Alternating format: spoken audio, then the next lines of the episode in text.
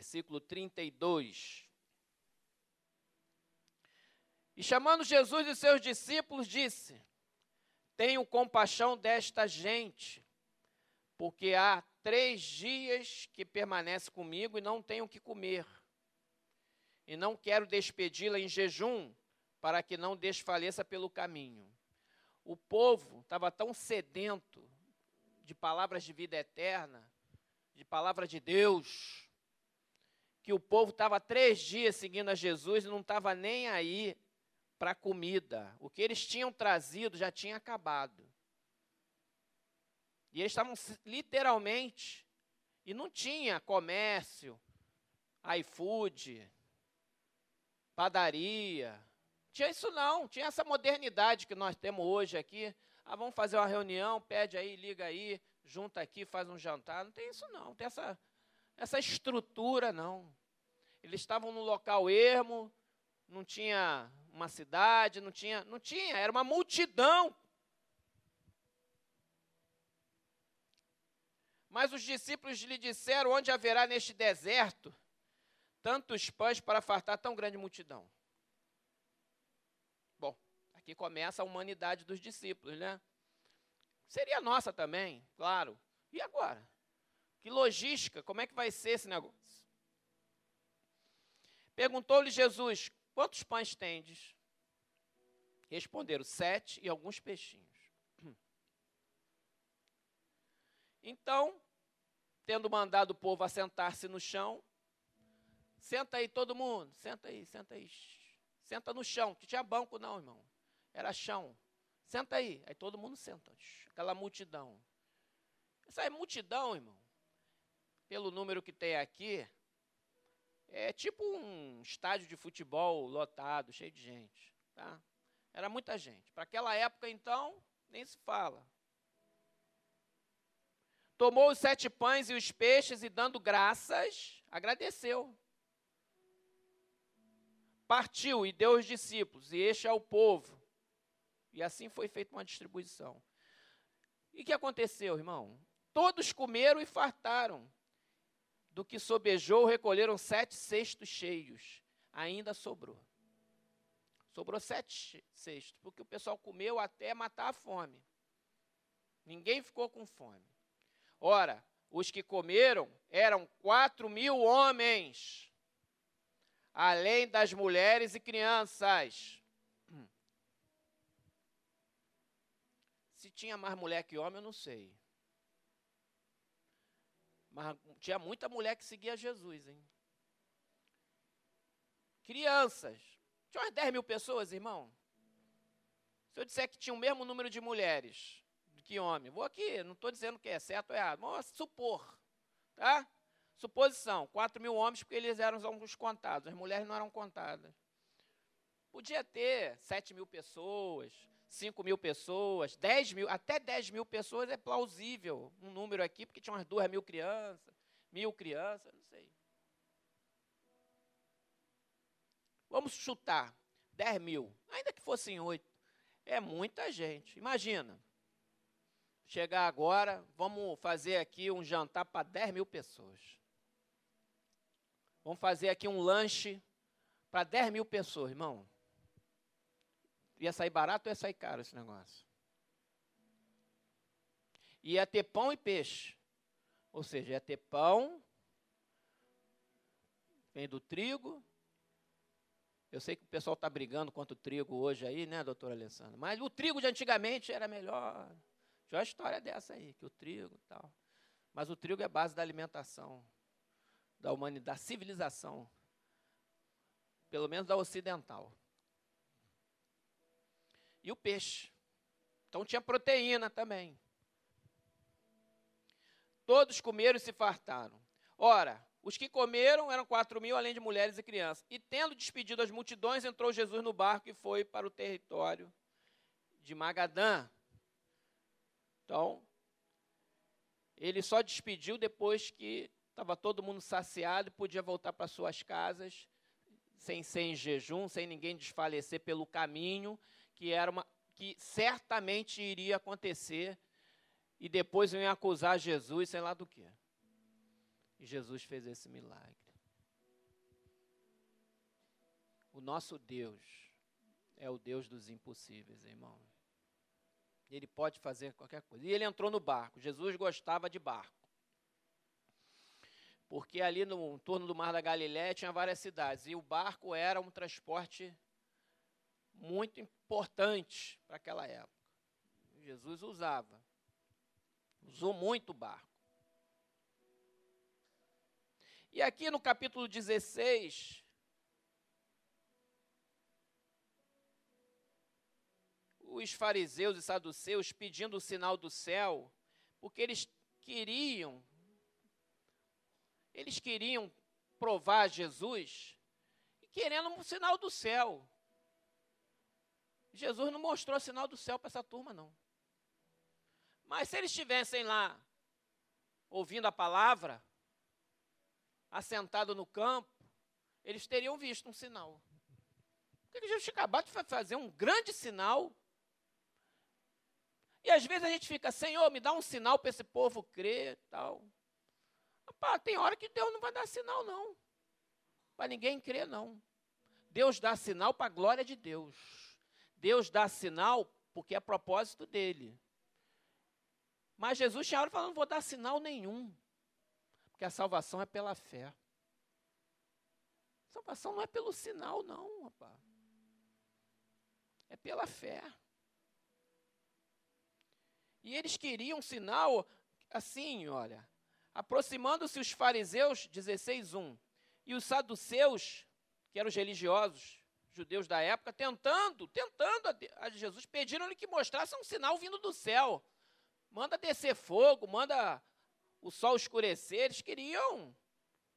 Porém, ele respondeu: Chega, chegada a tarde, dizeis: haverá bom tempo, porque o céu está avermelhado. Igual hoje, você olha assim, o pôr do sol, ih, rapaz, o pôr do sol está avermelhado, então a cigarra cantou, essas coisas, né? Cigarra cantou, amanhã vai fazer sol. Não tem um negócio desse? E funciona, hein?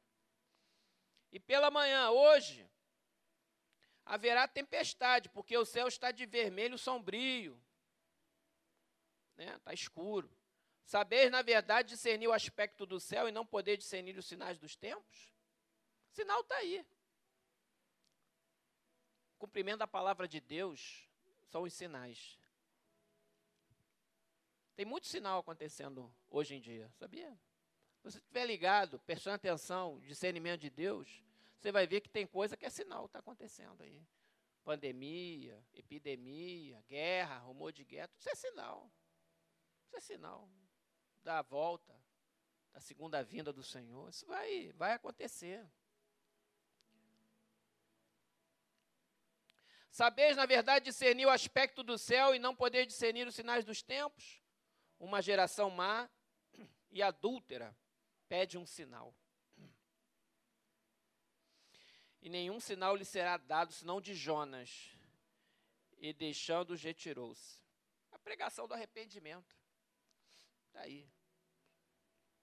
João Batista pregou o arrependimento. E eles e foi decapitado, né? Porque ele denunciou o pecado de Herodes. A pregação do arrependimento está aí. E nós, como igreja do Senhor, continuaremos a pregar o arrependimento e a salvação por, por intermédio do nosso Senhor e Salvador Jesus Cristo.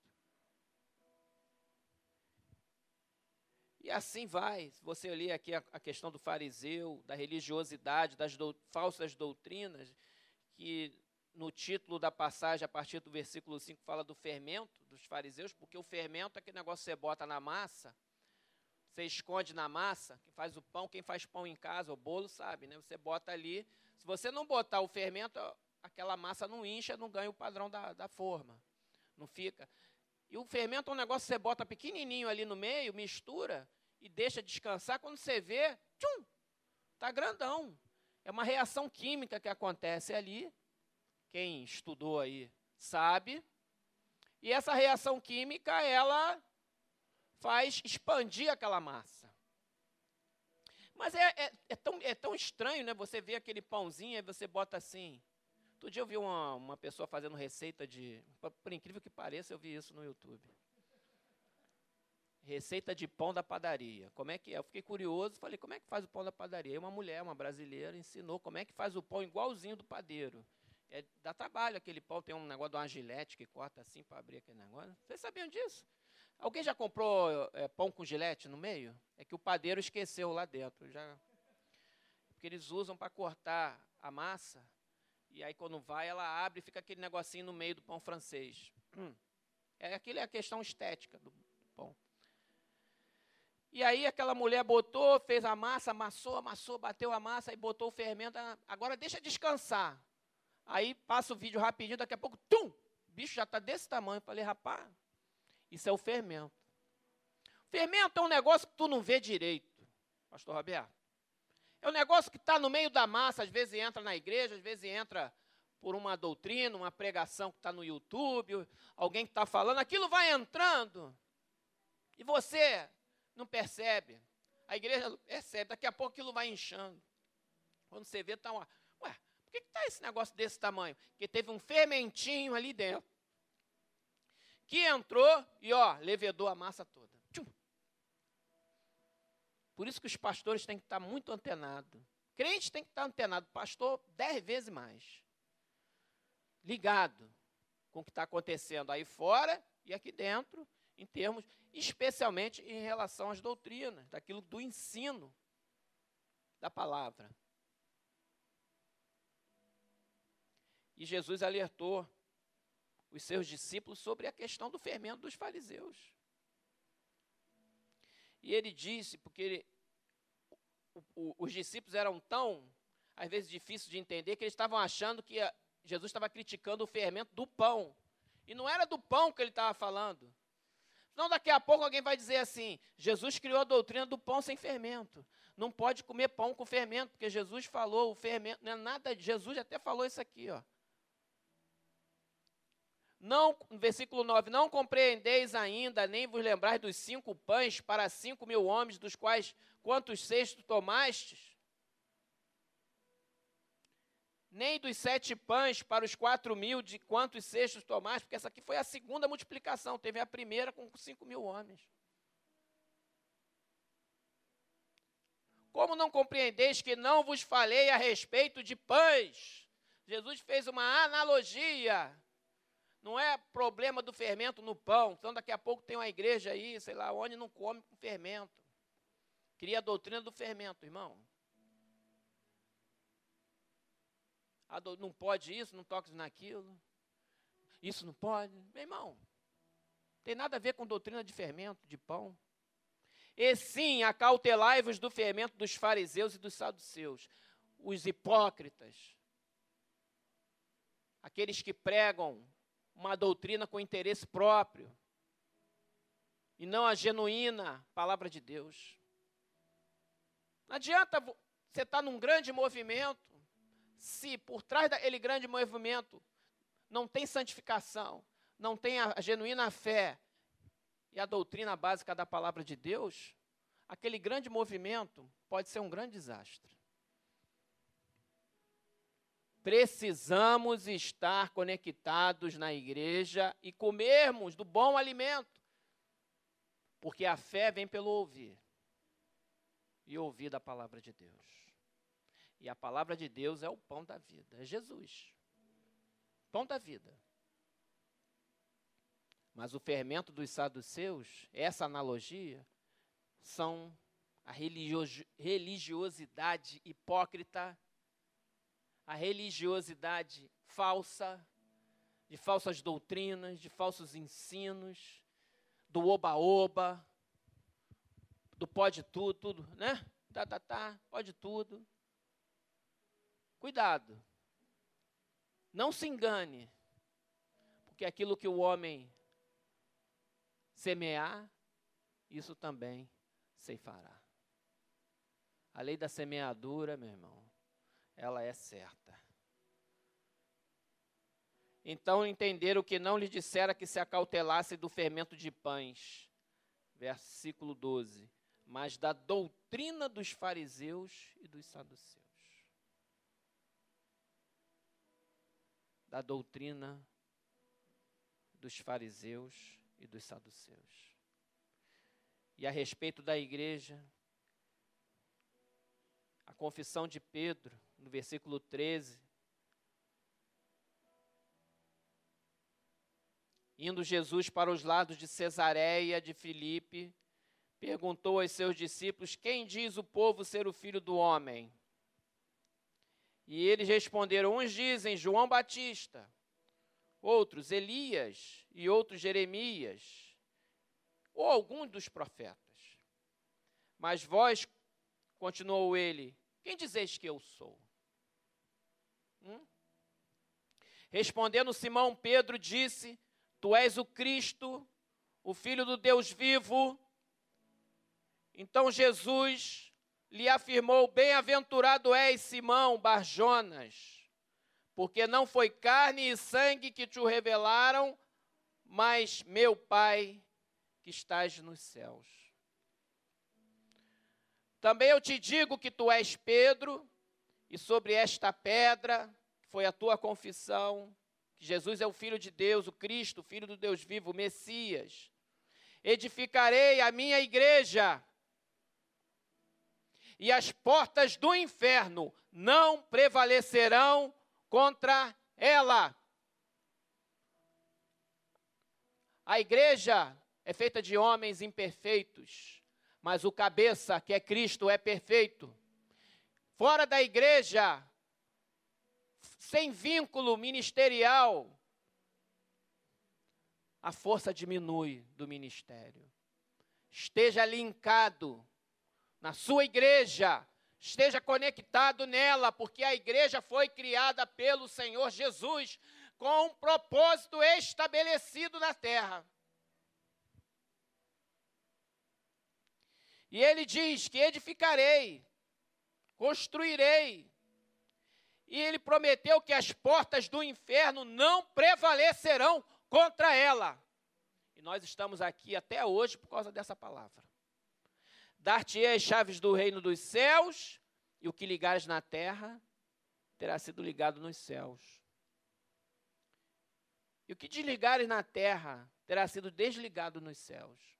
É uma autoridade que Deus deu sobre a igreja. Então advertiu os discípulos de que a ninguém dissessem ser ele o Cristo, porque havia um tempo ainda para isso. Para todo o propósito debaixo do céu, há tempo e modo, irmão.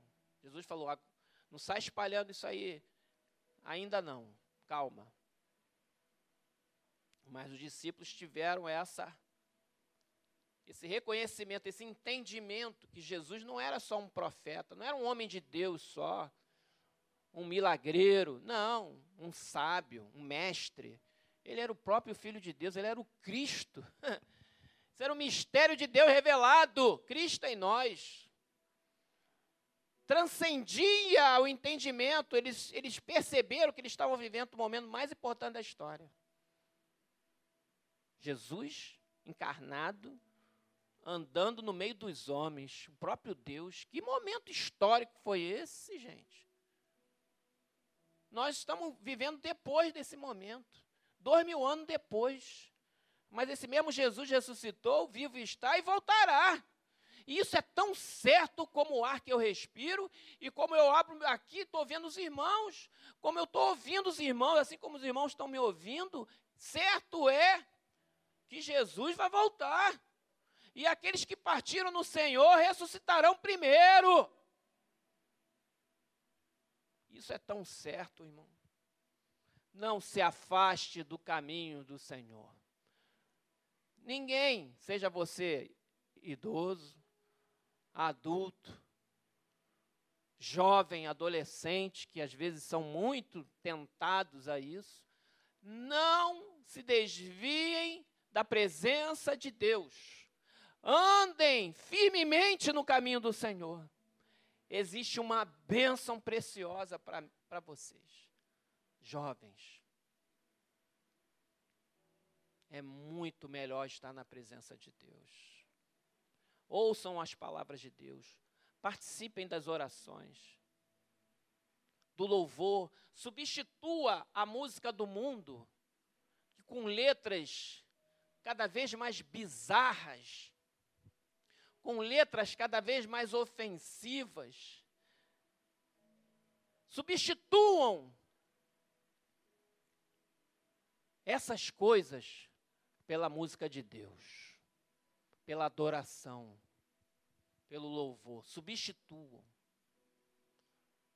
E se separem dessas coisas, se consagrando na santificação dessas coisas. Eu falo isso em nome de Jesus. Ah, mas pastor, eu estou falando em nome de Jesus de Nazaré. Separem-se da música do mundo. Deixa para lá. Porque se você atentar para a letra que está ali, ou para a inspiração que está por trás daquela música, em muitas delas a inspiração está lá no inferno e você está consumindo e comendo aquilo, sem ter a noção do que aquilo está fazendo na tua cabeça, nos teus sentimentos, na tua emoção. Consagre-se a Deus. Nós temos hoje muitas músicas, até de qualidade superior, e muito, ao que se tem no mundo, porque o nível está assim, ó. O nível da música do mundo está indo assim, ó. Está caindo, até tecnicamente falando.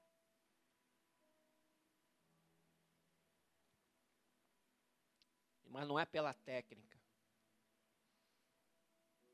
Nós estamos aqui para adorar a Deus. Carrega essa cruz, irmão. O discípulo do Senhor tem que carregar a sua cruz e seguir a Jesus. Eu estou falando isso porque isso vai ser bênção na sua vida, jovem, adolescente, vai ser bênção. Você vai estar tá mais ligado com Deus. O Espírito de Deus vai falar com você. E para encerrar, deixa o amor de Deus entrar no teu coração. Nós somos homens e mulheres de pequena fé, irmão somos de pequena fé. E Deus pode fazer muito mais se a nossa fé aumentar. E não precisa aumentar muito, não. É só ser um tamanhozinho de um grão de mostarda. Você já viu o tamanho do grão de mostarda? Ele é pequenininho. Jesus não botou uma meta muito alta, não, de fé, não. Ele falou, ó, fé é do tamanho de um grão. Esse grãozinho, está maior que a nossa fé. Mas se a gente chegar nele e se a gente juntar a nossa fé na igreja, um, um pouquinho de cada um, juntar em unidade, concordarmos em oração, grandes coisas vão acontecer e já estão acontecendo, mas podem acontecer mais. Porque nada é impossível para ele. Nada é impossível para ele.